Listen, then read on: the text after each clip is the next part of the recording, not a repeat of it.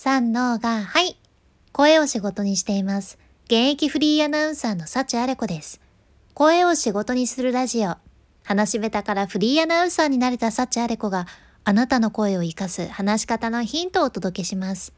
今日は取れたてほやほやの海外トレンドです。っていうかまあ、うん、取れたてぼちぼち？な海外トレンドかな？いや、何日か前やけんね。まあ、ぼちぼちほやほやです。うん。っていうかね、今、実はちょっと今日体調が悪くて、お布団の中で撮ってまして、初めての試みですね。ちょっといつもと音質が違うかもしれんけど、ご了承ください。いやほんとお布団の中で話すことでもないんやけどさ今回はちょっとでもあなたの参考になればと思いましてメタバースマーケティングでうまくいってる一つの海外企業こちらご紹介いたします。本当お布団でメタバースの話することなかなかないですよね。まあでもこのメタバースメタでさえそのメタバースはまだ5年10年先の話って考えとるみたいなんけど実際にこのメタバースマーケティングを持ってそのメタバースでいろんなことを仕掛けている企業がね出てきとるじゃんね。で今日はその一つの企業を一緒にチェックしていくんやけど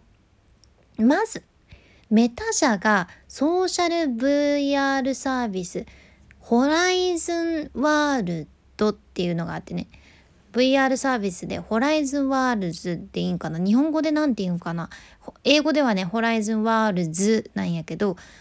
このサービスがあってこれがねバーチャルリアリティのそのヘッドセットね。 Meta Quest 2っていうのを装着してバーチャル空間に入場できるサービスなんですよ。でこの Horizon Worlds で初めて仮想空間をオープンしたそんな企業が今回フォーカスしたい企業なんやけどまさにその企業名がウェンディーズなんですね。アメリカンなボリュームのあのハンバーガーでおなじみのファーストフード店やけど、このウェンディーズがね、2022年の4月2日、もうほんとつい最近ね、 Horizon Worlds のクリエイターたちと共同で、この Horizon Worlds と初のバーチャルレストランをオープンしたじゃん。やけんその専用のヘッドセットを持ってる人はこのウェンディーズ初のバーチャルレストランにアクセスして新しい世界を体験することができるわけなんやけどこの新しいバーチャルレストランでウェンディーズ社がねファンの人たちに交流してもらえる新しい方法っていうのを生み出しとるじゃんね。で例えばどんなのがあるのかっていうとこれねこの何て言うかなバーチャルレストランの敷地の中にバックビスケットドームっていうのがあってそこではねウェンディーズファンの人たちでバスケができるようになっとるじゃん？元バスケ部の幸ある子なんですけどこれ楽しそうよね。しかもそのバスケットボールがねボールやなくってウェンディーズのチーズバーガーになっとるんよね。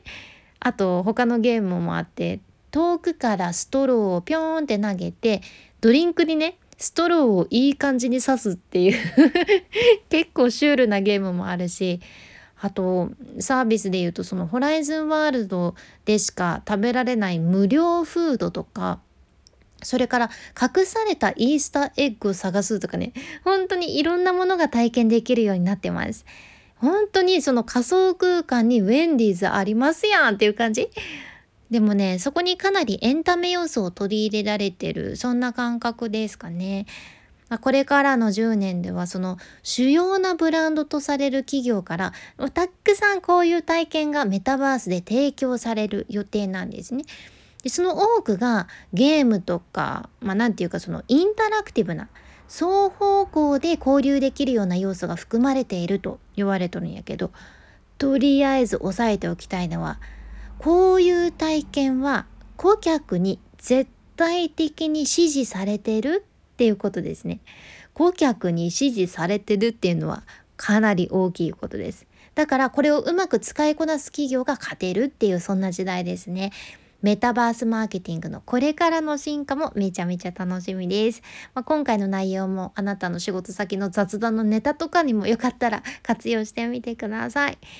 いやー本当にちょっとね体調崩しちゃって今頑張ってポッドキャストを 撮り寄るんやけどやっぱり健康が一番ですよね。私今日チョコレート食べても美味しいって思わなかったんですよ。まあ美味しいは美味しいんだけど、いつもよりはそこまでっていう感じでしたね。うん、まあまああなたも無理しないように体に気をつけてお過ごしください。説得力なさすぎるんですけど、お互いご自愛しましょう 君に幸あれではまた。博多弁の幸あれ子でした。